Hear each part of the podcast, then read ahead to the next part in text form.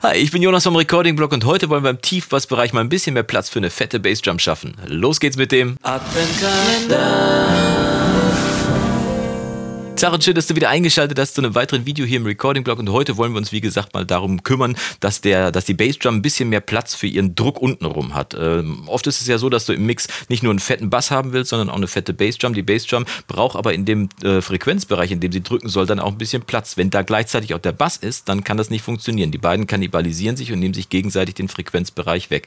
Das heißt, man sollte im Idealfall dafür achten, dass immer, wenn die Bassdrum spielt, der Bass in dem Frequenzbereich nicht ganz so präsent ist. Also das geht relativ einfach. Ich habe da schon zu mal ein Video zu gemacht. Über eine Sidechain wurde da ein Kompressor gesteuert und das war relativ einfach umzusetzen. Als ich aber neulich das Video über den DSer mit äh, dem TDR Nova gemacht hat von Tokyo Dawn Labs, dieser, dieser dynamische Equalizer, der auch noch umsonst zum Download ist, äh, Link übrigens unten in der Videobeschreibung, ähm, damit du dir den runterladen kannst. Als, da, als ich dieses Video gemacht habe, ist mir eingefallen, dass man damit auch perfekt Platz im Mix für, den, äh, für die Bassdrum schaffen kann. Und wie das geht, schauen wir uns einfach mal an. Ich habe den hier schon mal in die Bassspur reingeladen, aber noch unverändert und nur als Analyzer. Wir schalten ihn mal hier. Der Analyzer hier auf der rechten Seite ist noch auf Off geschaltet. Wir schalten ihn mal auf Out und dann können wir hier genau sehen, wie sich die Frequenzen im Moment vom Bass verteilen. Zoom mal hier rein. Da kann man nämlich schon sehen, dass der Bass hier im Bereich 80 bis 50 Hertz durchaus Informationen hat.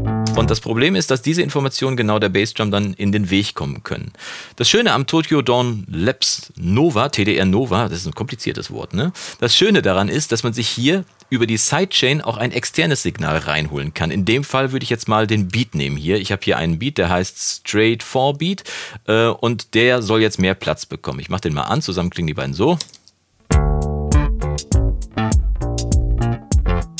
Ne? Und die Bassdrum soll jetzt mehr Platz im unteren Bassbereich haben.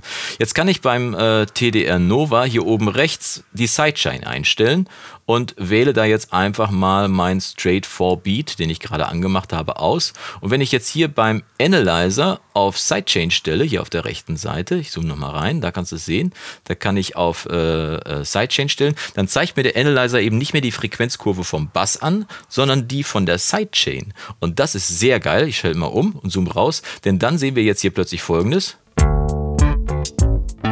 Hier unten bei 50 Hertz, da pumpt die Bassdrum. Das heißt, wir sehen im Frequenzband äh, jetzt hier vom Analyzer die 50 Hertz beziehungsweise das Frequenzband des äh, Beats oder deiner Bassdrum, wenn du sie zuführst und wissen dann genau, wo wir die Reduktion beim Bass herstellen müssen. Ziehen wir also mal das Frequenzband hier rüber auf 50 Hertz ungefähr. Nochmal gucken.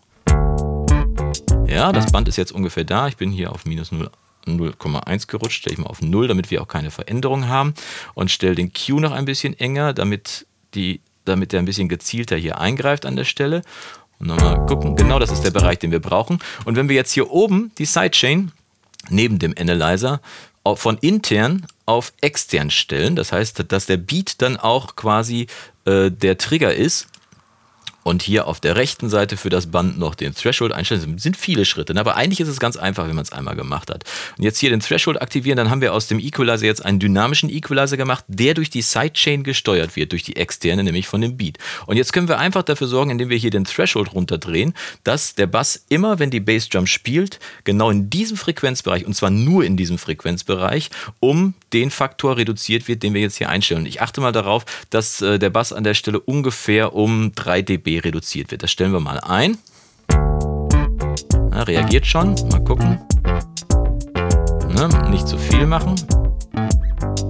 So, man kann das auch sehr schön sehen im TDR Nova, wie er reagiert. Jetzt achte ich darauf, dass der Peak nach unten nur maximal 3 dB hat. Genau. Und schön am Tanzen von dieser gelben Kurve kann man genau sehen, wie genau in dem Frequenzbereich der Bass immer, wenn die Bassdrum spielt, um 3 dB reduziert wird. Also einfacher geht es einfach nicht. Man lädt in die Sidechain den äh, Steuerbeat rein, also eine Bassdrum, die spielt oder ein Beat. Dann äh, stellt man die Sidechain auf extern, damit dieser Beat auch wirklich dann macht. Im Analyzer kann man sich angucken, welchen Frequenzbereich man braucht und über den Threshold in dem Frequenzband muss man dann nur noch einstellen, dass die Reduktion da so äh, bis minus 3 dB ungefähr eingestellt ist. Mehr Platz im Beat und damit hat man auf jeden Fall auch mehr Platz für die Bassdrum selbst wenn der Bass noch so fett ist. Einfacher geht's nicht. TDR Nova, schon wieder ein geiles Anwendungsgebiet für diesen kostenlosen Super Equalizer. Wie gesagt, Link unten in der Videobeschreibung. Und wenn dir dieses Video gefallen hat, würde ich mich freuen, wenn du mir einen Daumen nach oben gibst. Und wir sehen uns dann morgen zu einem weiteren Video im Adventskalender. Dann ist der dritte Advent. Ich freue mich schon drauf. Bis morgen. Mach's gut und Yassou.